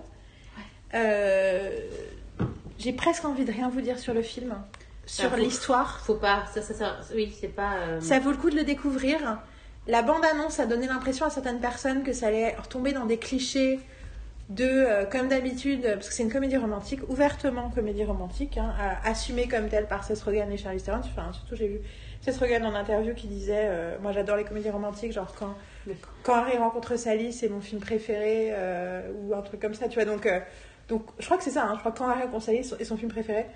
Du coup, il, il a dit c'est dur de faire une comédie romantique qui est vraiment drôle et vraiment romantique, et je crois qu'on a réussi. Euh, et donc beaucoup de gens ont dit oh là là comme par hasard genre Seth Rogen qui ressemble à rien euh, c'est comédie romantique avec Charlize Theron qui est une bombasse quoi. Euh, j'en ai marre de ces mecs moches qui ont des nanas sublimes. Bon je peux comprendre c'est aussi un ressenti que j'ai eu parfois dans ma vie. Euh, comme dirait Joe Lapata euh, c'est pas de ma faute regardez ma femme. Il dit je, dit je comprends ce que vous dites mais moi dans ma vie c'est ce qui est arrivé donc vous avez vu. Et ce qui était parce que c'était un des reproches qu'on avait fait à Up donc c'était Seth Rogen et Catherine Heigl, un film de Judd Apatow. Sauf que le- la femme de Judd Apatow, c'est Leslie Mann, qui est effectivement absolument sublimissime. Donc euh, je peux comprendre que pour lui, ça lui semble imaginable euh, qu'un mec qui ressemble à rien puisse être avec une nana sublime. Je trouve pas que Seth Rogen ne ressemble à rien. Non, mais c'est un mais peu je- ce qui a été. Parce que moi, je suis allée regarder le, le trailer et j'étais trop contente. J'allais tweeter le trailer et j'ai regardé les commentaires sur Twitter en dessous. Mhm. Et que c'était que des trucs. Ah, gna gna gna gna gna gna, des gens Non, qui mais- se plaignaient. Moi, je ne, je, moi, je ne regarde pas les. Je vais pas sur les so- social media parce que je, je suis pas folle. Je dis pas que t'es folle, hein. Par contre, le, tu- le titre euh, allemand, C'est le quoi truc, c'est Unwahrscheinlich, aber nicht unmöglich. Ah, c'est génial C'est dire improbable, mais pas impossible. Je trouve beaucoup mieux. Président de la grève, les Français. Séduis-moi si tu peux. Quelle Non, horreur. mais on dirait un truc à la Roger Rabbit, quoi. C'est Ah. moi si tu peux. Et donc, euh, voilà, donc on est allé voir. On est allé voir dans un cinéma qui s'appelle, euh, qui est un cinéma AMC. Donc AMC n'est pas juste une chaîne de télé de câble, c'est aussi une, euh, un- un- une chaîne de cinéma. Et c'était un AMC, donc après apparemment c'est un truc qui existe dans plusieurs endroits, mais nous on savait pas avant d'y aller. C'est un AMC qui est où les fauteuils sont genre des, euh, comment on appelle ça, Park Lounger. Dans, pour les gens qui ont vu Friends, les fauteuils de Chandler et Joey où tu peux, euh, où tu peux relever le pied, euh, Tu bouger lèves, le en fait, machin. c'est avec des. Oui, c'est t'as- devant, t'as le bouton qui te fait. euh, qui remonte devant, tu peux derrière, et il y a un truc pour chauffer. Moi d'ailleurs, on était tous installés, puis je oh, il fait chaud Et j'avais appuyé avec mes fesses, bien sûr, sur le bouton euh, pour, pour chauffer. je fais le siège. Ouh, je cramais en fait, j'avais le dos qui Mais cramait. du coup, on avait une sympa. petite table devant aussi, une petite tablette. Enfin, t'as l'impression Où on a d'être dans, un- poser euh, nos, l'impression d'être dans une première, cla- une première classe d'aéroport. Ah, mais c'était Dans un super confortable. C'était, j'avoue quand même que c'était les plus confortables. Parce que t'étais pas très. T'as dit que t'étais pas très. Le fan. deuxième, euh, deuxième j'étais moins fan parce Non, mais le premier, déjà, t'as dit, euh, quand t'as dit, il dit en fait, moi j'aime pas trop parce que du coup, je suis Bah, trop confortable, c'est trop confortable. Pour moi, c'est trop, euh, c'est trop confortable et ça me dérange pendant le film en fait. Mais là, en fait, euh, après, perso, si un film est très intéressant et que t'es dedans, tu t'en fous d'où t'es assise. Ouais. Tu t'in- t'inquiètes plus de ce genre de choses. Mais euh, c'était la. Et de- le deuxième cinéma, je me suis habituée aussi au truc finalement. C'était le, le patron de Columbia Pictures, à l'époque où c'était un petit studio de merde, et, qui, euh, et Frank Capra euh, a fait sa carrière là-bas, et du coup a fait, devenir, a fait de Columbia un, un ma- major, en fait, Mhm. grâce à ses films. Mais au départ, c'était un petit truc pourri. Et le patron de Columbia, dont j'ai oublié le nom, euh, je pense toujours à Max Sennett, mais Max Sennett, c'est un réalisateur. Il faut que je retrouve son nom, mais en tout cas, c'est dans les- la, la biographie de Frank Capra qui dit ça que euh, son, ultime, enfin son unique en fait critère de sélection vis-à-vis des films, c'était s'il sentait ses hémorroïdes ou pas. Ok. Donc c'était le patron du studio, il voyait un film et s'il oubliait ses hémorroïdes, c'est que c'était un bon film. S'il oubliait pas ses hémorroïdes, c'est qu'il pensait. Et je, et je pense, mais j'ai- lu ça quand j'ai lu ça Ça quand va. j'avais 13 ans et je pense toujours à ça en termes de fiction. Au-delà de tout le reste, c'est ok, mais t'as mal au cul ou t'as pas mal au cul? Non, parce que si t'as mal au cul pendant le film, c'est qu'il y a un problème. Et là, j'avais quelque chose en même temps, il y avait quelque chose d'assez, euh, ouais, de très confortable. Tout j'aimais bien parce qu'il y avait sur le côté, on avait des. Moi, j'avais l'impression de regarder ça dans un, ouais, dans un canapé. C'était un vrai bonheur. Donc ça, c'était le côté euh, expérience de cinéma particulière parce que c'est vrai qu'au début, je me suis dit, that's a weird movie theater. Et, euh, et donc le film. Pff, Que vous dire sans vous raconter l'histoire, Marine? Bon, déjà, c'est c'est génial. Donc, de toute façon, vous allez le voir. Si vous n'avez pas vu, il faudra essayer de le voir. C'est super. C'est un film féministe. C'est un film féministe qui l'est de façon euh, intrinsèque, c'est-à-dire que le sujet, c'est pas, c'est pas spécialement le sujet, c'est juste une évidence. Et une preuve que c'est un film génial, c'est qu'il passe au Cineplex Knuckle, mais pas en VO. Parce que quand les films passent en Cineflex ou que dans les VO, c'est souvent. Non mais j'explique. Il y a une malédiction qui fait que si on va voir un film au Cineplex Knuckle dans VO, c'est une merde. Ou c'est un peu raté. En tout cas, au moins. On a vu Valerian, on a vu Assassin's Creed. On a aussi vu Justice League, que moi j'ai pas du tout détesté, mais effectivement, euh, qui aurait pu être meilleur. Euh, Peu importe. J'ai très envie de revoir Justice League, les gars. Tout ça pour dire que c'est effectivement drôle, c'est effectivement romantique. Je pense par contre que c'est un de ces films, faut pas être cynique. Si tu vois un film comme ça avec ton cynisme euh, sous le bras, euh, c'est facile de pas le prendre au sérieux en fait. Et je pense qu'il faut croire à ces personnages et croire à ce que ça va raconter. Et je crois qu'il y a quelque chose de totalement. euh, Ouais, de vraiment touchant, de vraiment intéressant, avec une super playlist. C'est drôle, c'est. Ouais, long shot. Et puis ça raconte un truc important, je trouve, vraiment important, jusqu'au bout. Ça va jusqu'au bout du truc en plus. Euh, je, on va probablement, euh, le plus rapidement possible, le revoir avec Carole. On va essayer euh, de vous en reparler hein, sous d'autres formes. Tout à fait. Une version spoiler, spoilerante. Donc voilà, ça c'était ça. Ensuite, on a vu Bookmark Booksmart. Booksmart, pardon. Bookmark. Book Oui, de Bookmark, regarder on dirait, le, on dirait le, le- un supermarché. films. Supermarché, oui, c'est vrai. Donc on a vu Booksmart, qui est un film de Olivia Wilde, le premier film d'Olivia Wilde, qui jusque-là est une comédienne, vous la connaissez euh, en- dans le rôle de 13 dans House, entre milliers d'autres choses qu'elle a fait euh, qui font qu'on l'adore. C'est un film avec... C'est quoi le nom des actrices, Marine? Caitlin Dever. Celle que C'est. Dever... Comment t'écris son nom? Euh, Caitlin, donc Non, oui. Dever, D-E-V-E-R. C'est ça. Et euh, Benny Feldstein.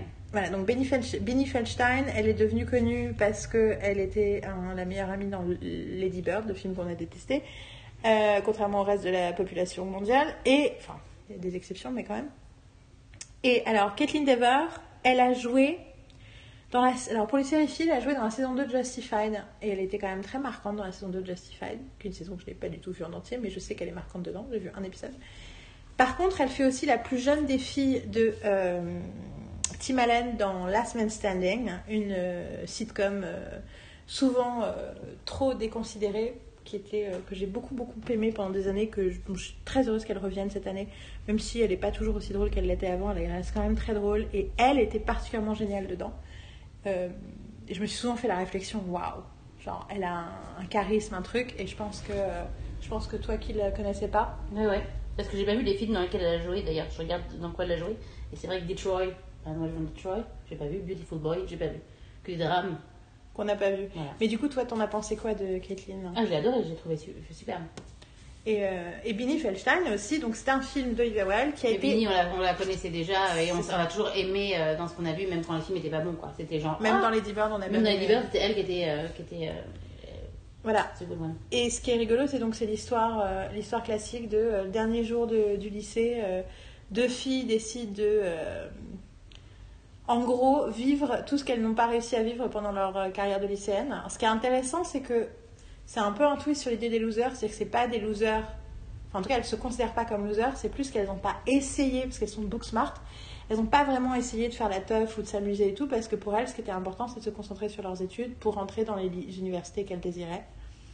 Et ce qu'elle découvre ce dernier jour, c'est qu'en fait, les, les party animals, de- les, les kids populaires, les gamins populaires du lycée euh, qui ont fait la teuf pendant l'année, ils sont aussi rentrés dans la même université qu'elle. Du coup, elles sont un peu deg j'essaye de rattraper ces 4 ans euh, en une nuit, quoi. en une nuit. Et donc, c'est un peu le super grave, euh, enfin super bad, donc super grave en En français. français, Ça s'appelle super grave. Version féminine, qui est vraiment quelque chose que, en voyant Superbad, des années après sa sortie et en adorant ce film, j'ai quand même eu ce moment de Oh, j'aimerais tellement qu'on parle un peu des nanas qui se sentent comme ça. Et là, je suis très heureuse qu'ils en parlent. Ils en parlent de plein de façons intéressantes.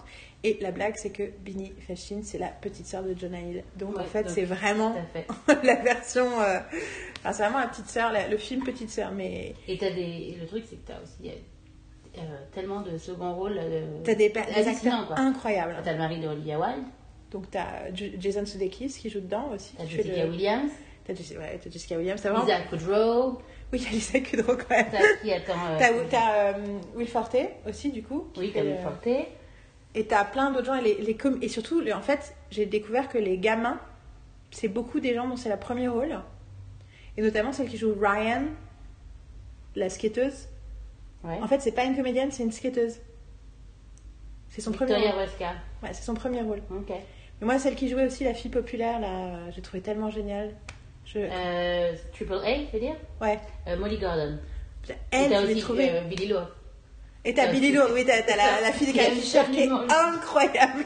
Et le gamin qui jouait dans Jared Ryan, putain, comment s'appelle Ah, Tyler Gisondo, là, le, le- le- celui qui, qui a son piercing et avec sa voiture celui, celui qui est toujours avec. euh, non, non, non, non, pas lui, euh, le gamin euh, qui fait un, un murder mystery dans sa maison. Ah oui, oui. Spoiler. Euh, celui qui joue George. Ouais. C'est George? Je Ouais, sais je pas, crois, c'est- c'est Noah c'est- Galvin. C'est Oui, celui c'est qui jouait dans le euh, O'Neill. euh, ah putain, comment ça Ah, s'appelle The Real O'Neill. The Real Oui, oui. voilà, c'est ça. Oui, Donc le gamin de The Real oui. joue aussi et il est absolument mais impayable dans ce truc. Donc là, voilà, c'est un film, donc vous l'auriez compris, l'aurez compris, c'est un film qu'on a adoré. Tu sais, tu peux regarder quand est-ce qu'il sort en France? Ah, c'est vrai qu'il y, a- il y a la voix de, de Madia Rudolph dedans. La voix. Euh, il sort en France. Attends, non, je fais release date. Parce que Ben, en fait, ils disent France Internet le 24 mai. ah, c'est ça. C'est un film qui n'est pas sorti, c'est ça. C'est un film qui, ne- qui est sur Netflix. En France, c'est un film qui est sorti sur Netflix et je, je, je tiens à vous adresser mes plus grandes condoléances sur le fait que vous ne puissiez pas expériencer, comme on a dit, ce film sur euh, un grand écran parce que c'est un vrai film de cinéma. En fait, au-delà du fait d'être drôle, d'être nous, on- ça nous a touchés parce que ça parle de nous. Dans le sens où on est, on s'est rencontrés au lycée et à beaucoup, il y a beaucoup beaucoup de choses qui ont fait écho à des choses très personnelles de nos vies, de nos personnalités. Je dirais que on est chacune à 50% chacune des deux des deux personnages. C'est-à-dire qu'on n'est pas euh, l'une ou l'autre.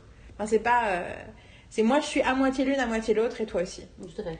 Et donc on est complémentaires de façon très différente. Euh, mais ce film est donc hyper touchant,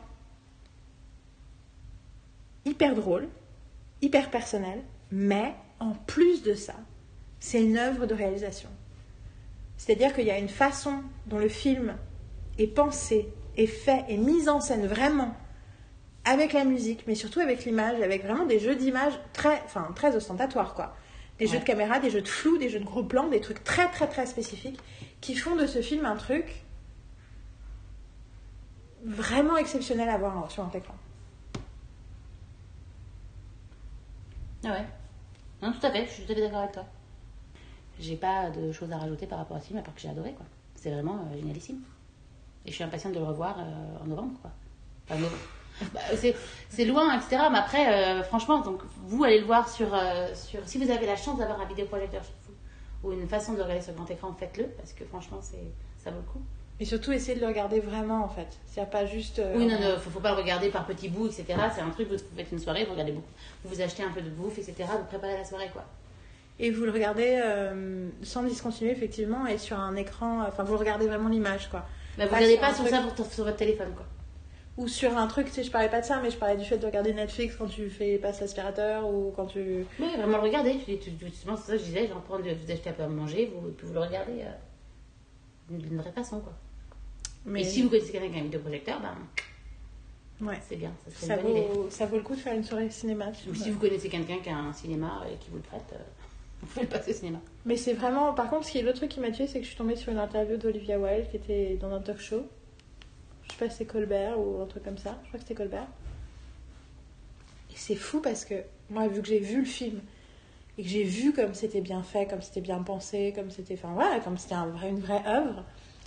euh, après, je suis sûre qu'il y a des gens qui vont dire que c'est. Voilà, voilà. Mais euh, je ne vais pas penser à toujours à tous les détracteurs que je peux imaginer parce que je les imagine toujours. Mais c'est rigolo, surtout parce que j'ai vu Jason Sudeikis, donc son mari. Je pense pas qu'ils sont pas mariés.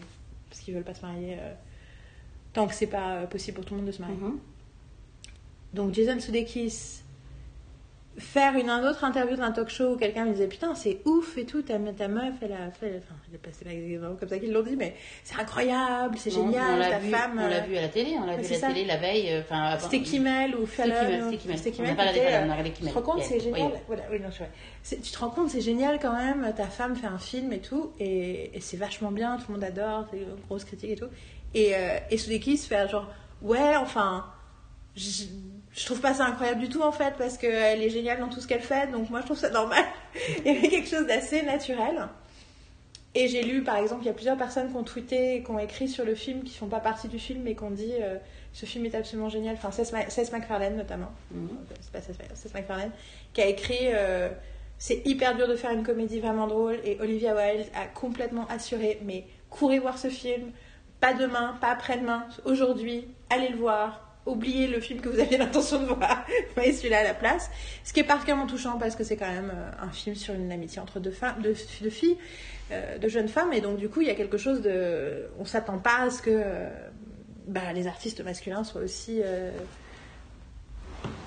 sensibles Tout à fait. à ça, malgré tout. On continue à avoir ce genre de réflexe et à être surpris. Et à côté de ça, Olivia Wilde, dans une interview, qui fait. Qui dit Ah bah félicitations pour ce film, ça a des grandes critiques. Elle fait Oui, bah en fait, j'ai eu. C'est vrai que j'ai eu la bonne idée d'embaucher plein de gens compétents et talentueux qui ont permis de faire ça un grand film. Euh, Je pense que c'est vraiment ça la responsabilité du réalisateur, euh, d'embaucher et de déléguer et tout. J'étais là, mais. Elle n'est pas foutue elle est pas foutue de reconnaître. Enfin, tu vois, non, mais là, Ouais, ouais. Elle, elle, elle, elle, discrédite son propre euh, apport, quoi. Ouais. Alors qu'il est évident à l'écran. Bah oui. Moi, il y a plein de films, des fois, je me dis, bon, ça pourrait être. euh, franchement, ça aurait pu être réalisé par n'importe qui. Ouais. Et là, euh, waouh, pas du tout, quoi. Et, Ouais, vrai. euh, et surtout, quand, quand j'ai appris que beaucoup de ces acteurs étaient des inconnus à qui elle a.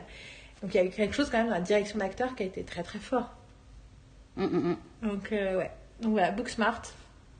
Booksmart. Gros, gros love. Gros, gros love. Tout à fait. Et ensuite, nous sommes retournés au cinéma. Donc moi j'avais l'impression de retourner 5 fois au cinéma. J'étais là, ah mais en fait c'est à 10 dollars en journée à cet endroit-là. Donc on peut retourner voir Avengers, que je voulais revoir. On peut aller voir ci, on peut aller voir ça. Euh, Et finalement, il y avait un endroit particulier où je voulais t'emmener. Oui, tout à fait. qui était euh, qui a un, un cinéma à Brooklyn qui s'appelle Nighthawk, N-I-T-E-H-A-U-W-K, donc c'est un, un peu un jeu de mots sur euh, les Nighthawks, c'est les, les gens qui vivent la nuit, et Nighthawk c'est euh, une célèbre, euh, c'est Hopper, non? C'est une très célèbre euh, peinture Oui. de Hopper, euh, avec des gens dans un bar, enfin à l'extérieur d'un bar, et tu vois des gens assis au bar, les Nighthawks. Et bon, c'est un euh, cinéma qui existe, euh, je pense, depuis les années 80-90 ou peut-être 2000. Enfin, c'est pas si vieux que ça. Et ça, donc, ça a été ouvert à Brooklyn, à côté de Bedford Avenue. Il y en a entre-temps un deuxième qui a été ouvert euh, à côté de Prospect Park depuis décembre 2018. Et la spécificité de ce truc, c'est que euh, tu peux bouffer pendant que tu regardes le film. Dans le sens où c'est un resto et en fait tu peux commander à boire, à manger, euh, du salé, du sucré, euh, de l'alcool, tout que des hamburgers, des salades, vraiment de la vraie bouffe, quoi. Pas, C'est ça, pas des popcorn, quoi. Pas des popcorn. Et euh, t'as des vrais desserts aussi. Il y a un truc de dessert, j'ai oublié, mais la dernière fois on avait pris un dessert. enfin. Et donc c'est euh, Randy, euh, un ami new-yorkais que certains savent qui c'est,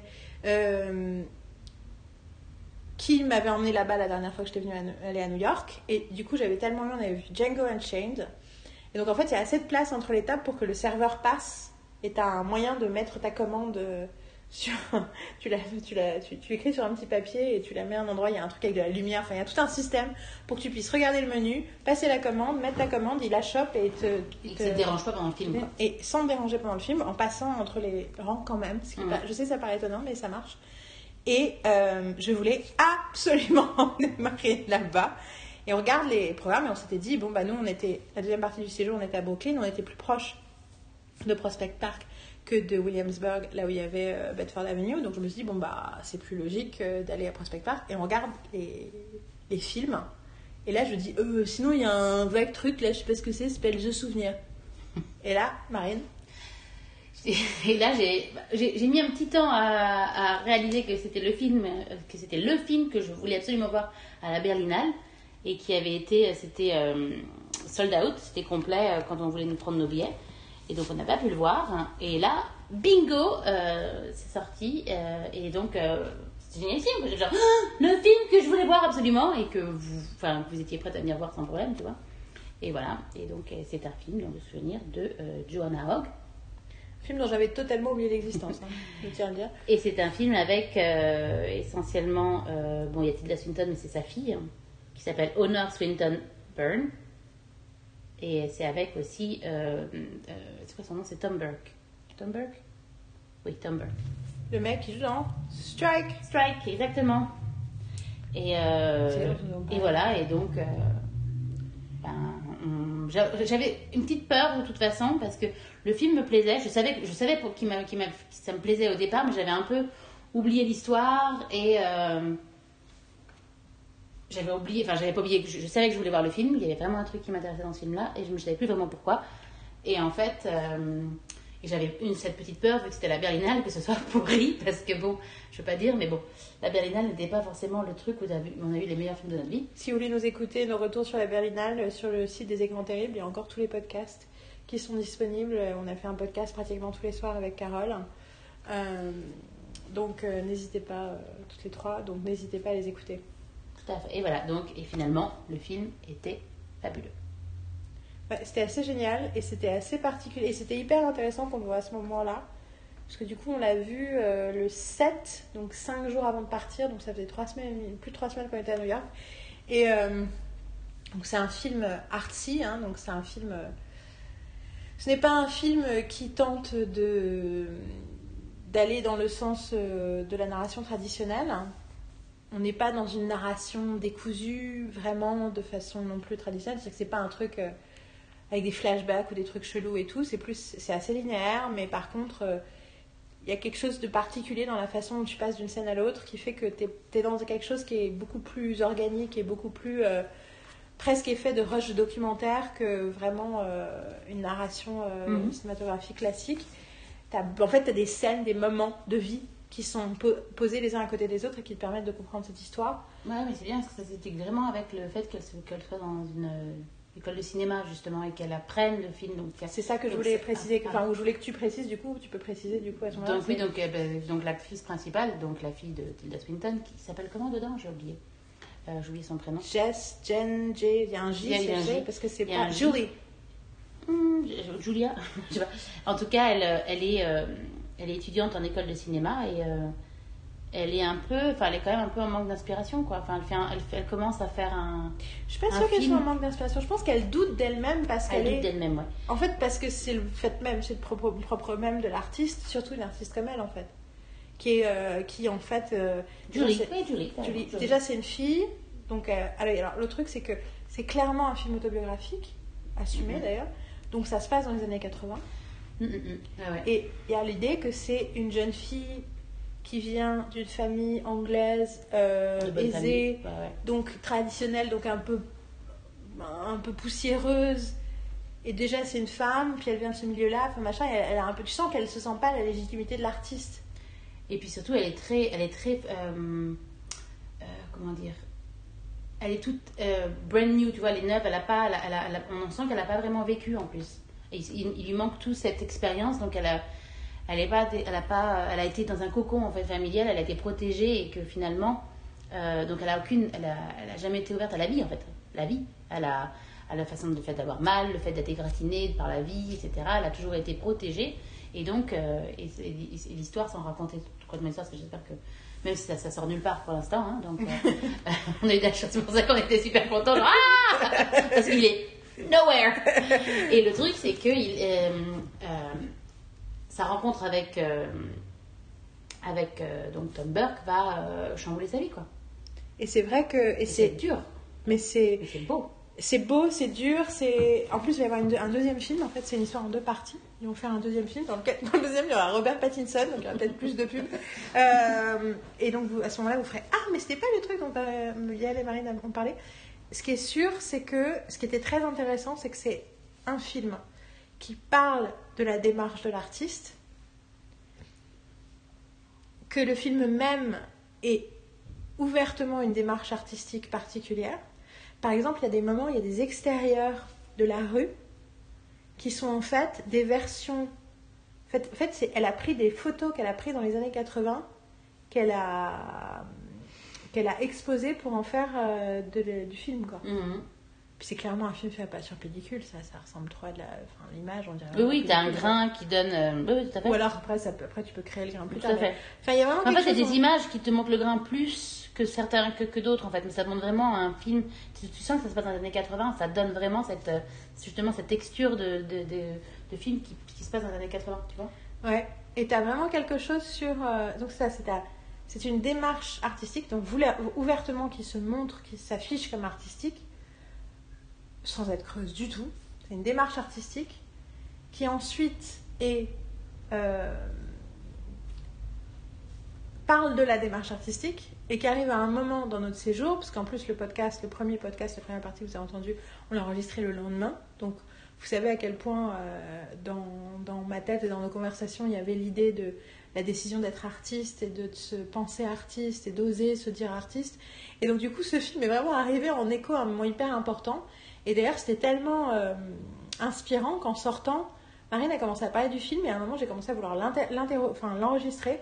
Du coup, j'ai 15 minutes de conversation que j'ai pas réécoutées. Donc ça se trouve, on a répété tout ce qu'on vient de dire là, mais on est à chaud dans Brooklyn, où on entend aussi, euh, parce qu'on arrive sur un gros carrefour, donc on entend le métro passer, on entend la circulation. Juste au moment où je commence à enregistrer, ça commence à être le bordel autour de nous. Mais je vais mettre ces 15 minutes en fin de podcast et vous allez nous entendre parler de souvenirs et de probablement plein d'autres choses. Euh, je vous le mets euh, comme ça, euh, non monté, raw, pour que vous puissiez apprécier le cheminement de la pensée euh, tel organique. Donc voilà, c'était de souvenirs. Et alors, qu'as-tu pensé de l'expérience Nighthawk? Ah, c'était super. Après, euh, je, m'étais fait tout de suite un truc sur le fait que j'allais me prendre un burger, mais quand on avait déjà mangé des burgers, j'ai pris une salade de quinoa. et en fait, c'était super bon. Et en fait, c'était parfait. euh, J'ai jamais mangé un- une salade au cinéma. En fait, je, pense que le fait de prendre une salade donnait un truc encore plus exceptionnel au cinéma que de prendre un burger. Parce que, en fait, le burger, enfin, pour les États-Unis, c'est limite un burger, tu en as partout. Et en fait, euh, c'était génial. Et puis, on a commandé nos petits cocktails avant, donc j'ai pris un petit gin and tonic et euh, qui était un peu sucré. très bon et euh, c'était franchement, euh, franchement génialissime. Et puis très confortable. euh, très bien, franchement. euh, et puis en plus, le truc, c'est que les, les salles sont pas très grandes parce que vu que les, les sièges sont tellement spacieux, et puis, puis surtout, il faut la place pour que, le serveur puisse passer. Donc, euh, donc finalement, t'as pas beaucoup de place. Quoi. Il y avait, c'était quand même bien rempli. Hein, euh. Donc euh, voilà. Donc, Ce qui était génial, c'est qu'il y a des moments, parce que donc c'est quand même un, une- un premier amour parfois traumatique. On va pas parler de quoi ça parle, parce que j'espère que vous pourrez le voir, même qu'on en parle peut-être dans la fin du podcast, mais euh, il y a quand même quelque chose, c'est quand même une- un amour tourmenté qui est vécu dans ce film, et donc du coup, des fois, elle, toute jeune, fait des choses, euh, des conneries que les nanas ont fait toutes dans leur vie, j'imagine. Dans leur rapport avec des mecs par rapport à certains trucs et certaines conversations. Et t'avais des nanas dans le public et tu te faire Ah non Parce que tu réagis Tu la voyais, plus, tu la voyais qu'elle arrivait dans le truc, qu'elle qu'elle allait faire le truc qu'il fallait pas faire. Et pouf Et là, tu voyais, et, et elle finissait par dire un truc, et t'as le nana qui était là, ah C'était super drôle, tu sentais trop le côté, don't do this Ah non, c'était. euh, Mais c'est pour ça, justement, c'est très vrai. C'est euh, c'est vraiment le film qui te montre. euh, Et Tilda Swinton est incroyable dedans, elle, Elle est dans pas beaucoup de scènes, mais elle est géniale, et elle fait, et je trouve ça hyper intéressant, elle fait une très bonne mère.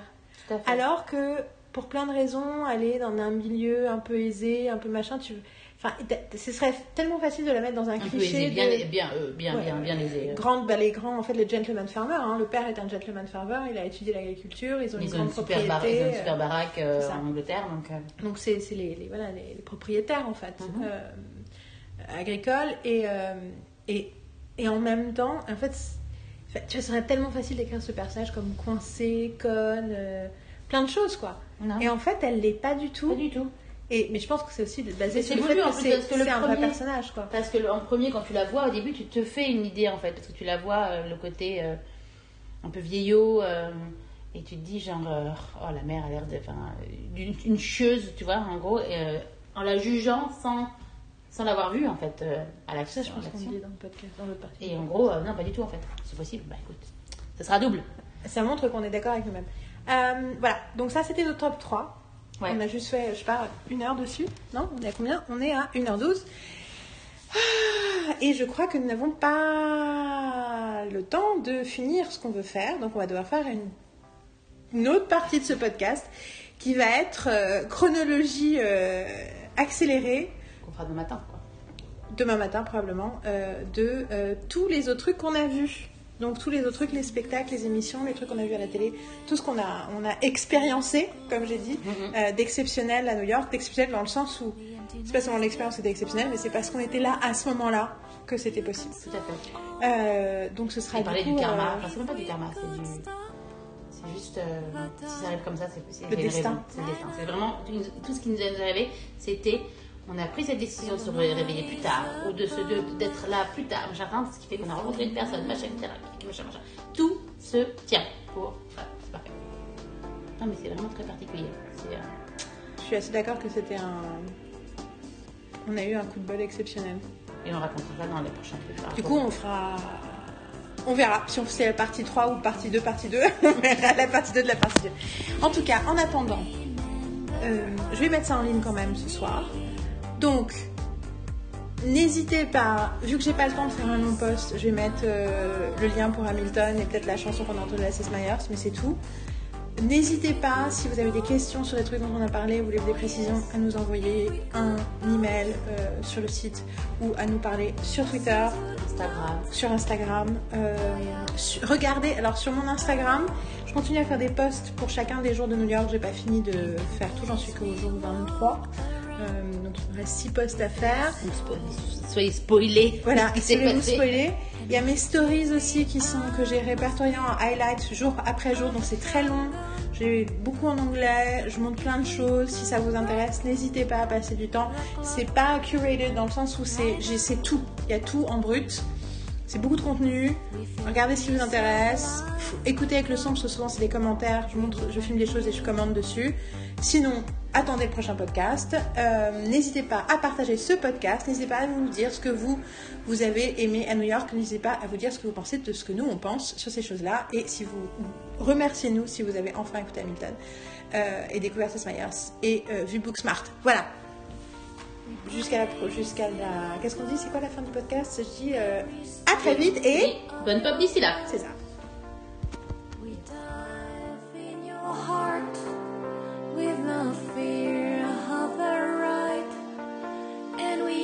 La différence entre un film français.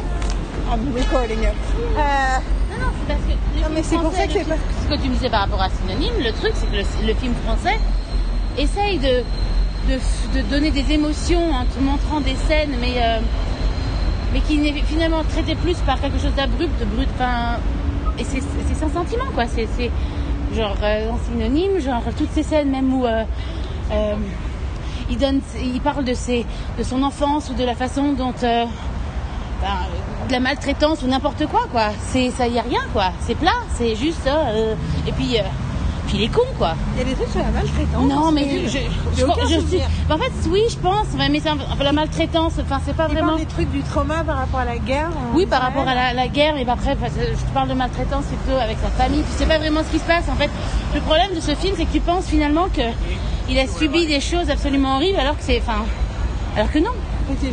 Bah si, il a suivi des trucs horribles dans la... pendant la guerre, quoi. Oui, mais bon, ce que je veux dire, c'est que j'ai vu des films sur la guerre qui, qui, qui me donnaient envie euh, de ressentir quelque chose pour ces Attends, on va traverser là. Lui, il me donnait pas envie de, de, de m'inquiéter de, de ce qui lui arrivait, quoi. Ah, mais là, tu peux pas traverser là. Non, non, là, là, de ça. C'est gentil, regarde. Je sais pas où ça va commencer et on va commencer à traverser, on va se faire écraser. Genre, et, là, et là, je sentirais de la douleur et je serais triste. Je dirais, oh. Non, mais en fait, je pense que. Moi, j'avoue, je pense. Quand je regarde un film intelligent qui me fait chier, je pars du principe que c'est parce que. euh, les auteurs, créateurs, réalisateurs, whatever, en fait, ils sont pas assez intelligents. En toute honnêteté, c'est ça que je me dis. Je me dis, ils sont pas assez intelligents. Du coup, ils ont pas de vrai regard sur la condition humaine. Du coup, ils disent des conneries. Mais en fait, Là, il y a un pense bruit qu'il y a pas de ça. possible de ça. Je pense qu'il y a de ça. Mais je pense que. euh, je pense pas qu'ils sont pas intelligents, c'est juste qu'ils sont dans leur vie, ils n'ont Pas pas. assez ils intelligents. Oui, non, mais moi je dis que je trouve pas qu'ils sont pas assez intelligents. C'est que je pense qu'ils n'ont pas eu dans leur vie soit un trauma ou soit une connexion avec leurs sentiments propres. Et donc en fait, ils ont lu des bouquins, ils ont vu des films, ils ont vu des choses qui leur montrent comment se, comment se vivent les sentiments, etc. Et même si eux ont vécu une relation, tu peux avoir vécu une relation ou, tu as peut-être vécu un trauma, mais si tu ne vis pas de la bonne façon, il n'y a pas d'une bonne façon. Mais ce que je veux dire, c'est que si tu n'es pas honnête avec toi-même et que tu ne fais pas des trucs comme, il, enfin, comme tu dois les vivre et avoir mal et euh, être vulnérable justement par rapport à tout ça, ben tu peux pas. Je veux dire, tu peux pas après essayer de montrer un film en essayant de montrer des, choses et des et genre une vulnérabilité, on va dire, et, euh, tous ces sentiments. euh, là, par contre, c'est rouge. Et le truc, c'est que euh, dans ce film-là, justement, ils arrivent à te montrer, justement, cette, cette fille, elle a, elle a cette vulnérabilité, justement, et elle te montre ce côté où elle est. euh, où elle comprend, elle comprend rien, il lui arrive ces trucs, et puis en fait, elle, puis elle, est, elle est amoureuse, elle est, elle, elle- est, folle amoureuse de ce type, qui est euh, drogué et qui, en gros, lui fait du mal, mais en même temps l'aime, hein, c'est clair qu'il l'aime, mais que lui est dans cette, de ce tourbillon, euh, tourbillon euh, où il est pris dans la drogue, et en gros, euh, tu, tu, tu- tu sais, tu t'es plus du tout en, en maîtrise par rapport à toi, quoi. Donc en fait, euh, tu fais des choses, euh, tu, la, tu cambrioles, tu la voles, tu, enfin, c'est, c'est n'importe quoi. Mais c'est tout à fait euh, réaliste en fait. Ça qui est. Surtout quand tu connais l'histoire par rapport à ça, quoi, par rapport à toutes les addictions, etc. Et malgré ça, elle, elle retourne vers lui, elle essaye, et en même temps, tu vois qu'elle progresse, qu'elle qu'elle progresse, qu'elle évolue en fait, parce qu'elle devient plus en maîtrise de elle-même en fait, parce que c'est le fait de vivre cette relation qui est destructive, destructrice, mais en même temps qui lui permet elle de grandir et de d'être- et d'être elle-même, parce qu'après t'as cette scène où il y a le mec qui vient euh, pour coucher avec elle, tu vois bien qu'elle est en En contrôle. en contrôle, tu vois, alors que pas du tout pendant toute la première euh, partie Partie. du film. Et c'est comme ça que son film, d'ailleurs, elle arrive à tourner son film. Et voilà quoi. Et elle commence à, elle commençait à, te- et à, à montrer, c'est ce que lui dit son prof, en disant que, pour réussir à mettre. euh, À faire une connexion entre ta propre expérience et l'expérience que tu veux Exactement. raconter dans le film. Exactement, et c'est ce qu'elle fait en fait. Et donc c'est bien, et c'est comme ça que tu fais un film. C'est ça, en essayant de faire croire à des sentiments. euh, le truc c'est ça, les gens pensent toujours que c'est facile de montrer l'amour, c'est facile de montrer la mort, c'est facile de montrer tout, c'est le deuil ou quoi que ce soit, tu vois. Parce que voilà, parce que tu dis, euh, c'est easy, tout le monde le voit, etc. Et en fait non, il faut le, faut le vivre, il faut, essayer de s'en imprégner pour essayer de l'exprimer quoi. Mais c'est. euh, De la Non, Marine mais a parlé. c'est- Non, mais c'est rigolo que Damien ait dit euh, Oh, on dirait un film français. En français, j'aurais fait de la masturbation intellectuelle. Ouais, et en même temps, c'est de la masturbation. Enfin, je veux dire, il y a quand même quelque chose de très. Tu vois, il y a quelque chose de, entre guillemets, anti-narratif dans ce réfléchis Oui, c'est ça. Mais il y a un truc anti-narratif quand même dans ce truc-là. Au départ, où il, il, il rentre pas dans les conventions classiques de l'écriture, où t'as pas euh, un début, un milieu, une fin, où tu comprends exactement pourquoi les gens sont là, où on te donne les infos dans l'ordre. C'est rigolo parce que c'est, ça fait beaucoup penser à ce que je parlais, euh, ce que je proposais toute euh, ces dernières semaines en parlant de ma pièce. Mhm. En fait, ce que je décrivais, c'était ça. Bon, là, c'était un peu plus radical que ce que moi j'ai en tête. Mais cette idée de. T'as des scènes sans savoir. Enfin, ils t'expliquent pas, ils te mettent pas les connexions entre une scène à l'autre, quoi. Ouais, ouais. Non, tout à fait. Mais t'as pas Le besoin, truc, tu comprends. Tu, tu reçois une, euh, elle reçoit une lettre, donc tu sais, tu sais qu'il s'est passé quelque chose en fait quand elle reçoit une lettre. Elle reçoit une carte postale. Tu vois, il t'as pas besoin d'avoir, euh, de savoir ce qui, ce qui est, ce qui est écrit dessus. Tu comprends les trucs. Ensuite, euh, et finalement, elle rencontre, elle, soit elle le rencontre dans un restaurant, donc en fait, ils se revoient, etc. Et elle, a, elle a pas de nouvelles, donc tu as cette anxiété, tu vois qu'elle, qu'elle l'attend, mais t'as pas besoin non plus d'avoir beaucoup de paroles. Et c'est la façon dont, le, dont, la partie est jouée, quoi. Et en gros, euh, finalement, il réapparaît euh, deux jours plus tard. Tu sais que finalement, tu comprends ce qui se passe, quoi. Je veux dire, ce que je veux dire, c'est que t'as beaucoup de, de films qui essayent d'en dire beaucoup trop pour, pour rien, en fait. Ils font plein de blabla, ils font plein de trucs, alors que souvent, dans un film, il suffit juste d'avoir une scène, euh, une façon dont tu présentes les choses qui est assez simple et tu peux faire comprendre plein de choses, rien que par rapport au, à, Aux circonstances, aux mais même à la façon dont, dans ce que tu fais, à la façon dont tu joues les choses. Tu vois ce que je veux dire? Sans avoir non plus euh, des dialogues. euh, Nous, on n'a pas besoin de les voir coucher ensemble. Enfin, en fait, on les voit un peu coucher ensemble, mais juste avant, on comprend qu'ils n'ont pas encore couché ensemble ou qu'ils sont pas encore ensemble. Non, non, mais tu vois que euh, l'effet qu'elle lui fait, lui un peu moins.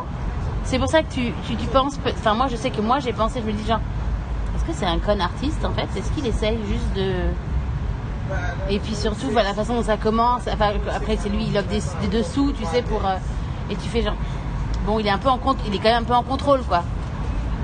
Donc, et en gros, elle est, elle est complètement sous son influence. Et finalement, ça se développe et tu vois que finalement non en fait. Oui oui, elle est sous son influence complètement, mais en même temps, tu vois que lui aussi en fait. Tu vois ce que je veux dire? Tu vois qu'il l'aime vraiment quoi. Mais ce que je trouve intéressant, c'est vraiment de à quel point il saute des étapes pour montrer, tu vois, euh, quand elle lui dit euh, des demande des trucs sur la drogue, elle lui en parle comme si tu sentais qu'ils avaient, avaient eu 200 conversations. Nous, c'est la première fois qu'on voit qu'elle lui en parle, mais nous, ça se sent qu'elle l'a fait plein de fois. Et ça, surtout pour ce sujet-là, en fait. Surtout pour un sujet comme l'addiction et la complexité d'une relation, je trouve Ah ça ouais. important parce qu'en réalité, c'est des choses, c'est vraiment des choses qui sont basées sur l'usure, sur le fait que c'est la répétition, sur le fait que c'est encore, il y a une rechute, encore, il se passe un truc, encore une engueulade. C'est vraiment ça qui est au cœur de ce genre de trauma. Tout à fait. Tout à fait. Et je trouve aussi que Tilda Swinton joue une mère parfaite. Elle est superbe. Au-delà d'être géniale en tant qu'actrice, je trouve que la mère est géniale. C'est une mère adorable. Oui, oui. C'est agréable de voir ça à l'écran en fait. Mais le truc, c'est en plus, c'est que tu vois que c'est- une mère qui a été là pour sa fille, elle l'a protégée dans plein de trucs. C'est une mère, mais elle n'est pas overprotect- prote- protectrice en fait. Ouais. Et le truc, c'est que tu vois, elle a, elle a compris assez vite. Elle est, elle est loin d'être stupide. C'est surtout que ce- ça donne cette impression. Au début, tu dis, oh, c'est. Tu vois, elle se- tu, la, tu la vois, elle, elle, se- elle prépare la maison, etc. Tu dis, oh, c'est une femme au foyer, etc. Et finalement, la conversation à table, hein, quand ils sont en train de, de déjeuner, etc., où elle, elle parle à son mari, et, etc., il y a une conversation où finalement, il se passe des trucs. Et en gros, tu sens que. Non, euh, elle- tu vois, elle est, elle est- loin d'être bête, quoi. Et en gros, elle relève un truc. Et elle est pas d'accord avec son elle pas d'accord avec son mari, et finalement. euh, c'est intéressant, et à partir de là. euh, tu comprends qu'elle a À une quel point que tu crois que ce film est autobiographique De qui? De Tilda Swinton? Le truc, c'est qu'au début, quand j'avais vu à la Berlinale, quand j'avais vu le film, ce qui m'avait intéressé, bon, déjà c'était mère et fille qui jouaient dedans, mais je, je sais que c'est une femme qui a fait le film, bon, déjà. Petit point. Et le truc, c'est que. je- Est-ce que t'as vu qui avait écrit le film? Non. Je me demande si c'est pas sa fille. Il y a un truc, je pense, a un truc. En tout cas, j'ai vu, je sais que Tilda Swinton ou sa fille a une partie plus importante dans le film. On va regarder ça. En plus de produire ou quoi que ce soit, tu vois ce que je veux dire Ouais, Je crois qu'il y a un truc, je, je crois que ça m'avait intéressé. le, le bus qui était notre bus, maintenant il y a écrit I Love New York dessus Mais tu sais que la dernière fois on l'a pas pris là, on l'avait pris là-bas. Hein. bah, Faut peut-être qu'on aille là-bas alors. Il y a écrit B46 ici en fait. Oui, je sais. Mais il avait bougé euh, autre part. Il est venu s'arrêter là. Je sais pas trop. Bon, écoute, on verra. Non, bah, de toute façon, cette conversation sera insérée dans l'autre podcast. hein. Non, tout à fait, Euh, je me, je me doute bien. Mais, Je me doute bien, euh, je me doute bien, mais franchement, non, je suis vraiment contente d'être allée le film. Vous allez voir le film, surtout, enfin, c'est vraiment dommage qu'on l'ait pas vu pendant la Berlinale parce que ça nous aurait un petit peu. euh, En même temps, Faut c'est booster cool le voir truc. aussi. En plus, je trouve ça intéressant d'avoir vu ce genre de film dans cette cir- ces circonstances. Oui, dans ce cinéma-là en plus, ouais, ouais, qui est un. Je peux raconter parce que celui-là, c'est genre expliqué donc, euh, dans le podcast. Euh, oui, bah, parle, du, parle du cinéma, tu t'en sais plus sur le cinéma, toi. Dis, dis sais plutôt. pas plus que ce que maintenant t'as vu. C'est que, enfin, j'en sais rien sur le cinéma. Je sais juste que, euh, enfin, il date de- des années de 2010. hein, il est assez récent. Il n'a pas une longue histoire. C'est juste euh, les circonstances particulières de comment ça fonctionne en fait. Ah oui, c'est un, cinéma qui, euh, qui déjà bon, passe plein de rétrospectives. C'est quoi le nom du cinéma d'ailleurs? Nighthawk, Night N-I-T-E. Celui de, euh, de Williamsburg, donc. Et en gros, euh, ils font plein de rétrospectives, donc on va manquer euh, style Magnolia.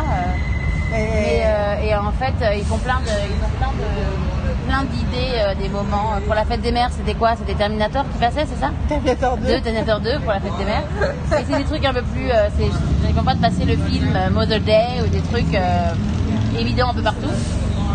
Et en gros, surtout donc, tu peux euh, boire et manger dans, le, dans la salle de cinéma, mais pas comme euh, tous les autres cinémas où tu achètes ton popcorn, etc. Là, tu commandes. Alors, tu peux commander ta salade ou ton burger. Euh, on a commencé, nous, par des cocktails. Donc, moi, mon petit gin and tonic. Et en fait, tu leur, ils viennent. Il y a assez de place devant pour qu'ils puissent passer sans problème pendant le film. En plus, ils sont très discrets. C'est pas du tout gênant. C'est des petites salles. On est super comfy. On a une petite table. On a nos menus.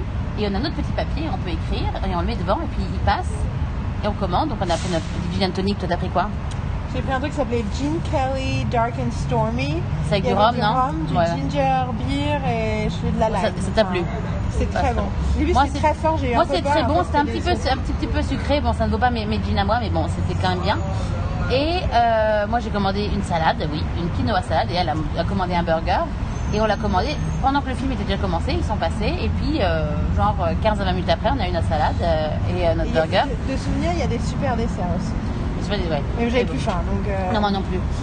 Et en gros, on mange tranquillou pendant le film, ils reviennent, etc. Et ils récupèrent tout de façon très discrète, c'est très bien. Ça met une, une ambiance dans le film, c'est bien. Enfin, et puis avec ce film-là, ça se mariait bien avec le, le truc parce que genre euh, dans un film, euh, genre regarder Avengers, un truc comme ça avec euh, des gens qui viennent t'aborder des trucs, ça serait peut-être un petit peu perturbant, tu vois. Pourtant, il passe Avengers aussi. Oui, oui, hein. oui, non, mais- Il se passe à Tout à fait. Mais, vrai, mais, mais je trouve que Avengers. par rapport à ce genre de film, etc., ou pas, même pas par des rétrospectives ou des films que tu as déjà vus, je trouve ça sympa, justement. T'as l'impression de te croire un peu à la maison, quoi. Avec ça. un service, quoi, quand même. Mais euh, après, il y a un truc assez. euh, Il y a aussi toute une, toute une esthétique autour du cinéma. C'est-à-dire qu'ils ont des. Ils passent pendant 30 et 30 minutes qui passent des morceaux de films, de sketchs, d'interviews, de trucs qui sont dans la thématique autour du film, sans vraiment que tu saches euh, d'ailleurs. euh, très disparate, c'est pas explicite, donc euh, Ah ouais, il y avait des interviews, c'est vrai, il y avait un. t'avais un truc avec Il y avait un Ava DuVernay, Portlandia. T'avais des vieux, des vieux trucs documentaires des années 50, enfin t'avais vraiment euh, des choses très différentes. Et euh, avait Ava DuVernay euh, à propos de Selma et tout ça, et euh, c'était quand on est arrivé, ça. ouais. Et, euh, et puis il y a des pubs avec des trucs qui s'appellent From the VHS Vault. Je sais pas où est le métro et le bus. Il était là tout à l'heure, il est parti. Il est pas parti, hein, mais il a disparu. Je vais regarder sur internet, je pense, pour tenter le prochain bus. Hein, Qu'est-ce que t'en penses? Ah, c'est celui-là? Non, mais souvent, Yael, le truc, la dernière fois, il nous arrivait la même chose. On pensait que c'était le bus qui arrivait. C'est arrivé, la nana a, a fermé son truc, elle est descendue, elle s'est cassée. Elle a garé son bus. et t'as la nana, l'autre nana qui est devant nous qui fait fuck MTA. Et, finalement, l'autre bus est arrivé, il s'est arrêté à droite. Donc ça veut rien dire du tout. Welcome to New York, comme dirait Taylor Swift. Euh. Et- Elle a une chanson. Non, mais je sais, Yael. J'adore, j'adore. Anyway, donc Nighthawk Cinema, euh, je voulais absolument t'emmener là-bas parce que j'y étais allée euh, il y a 6 ans et c'était trop cool. Et là encore, c'était trop cool. Et je suis très contente qu'on y était. Voilà, c'était qu'une des milliards de choses qu'on a fait à New York et on va parler du reste dans le reste du podcast. Si on fait jamais un podcast, un jour, on verra.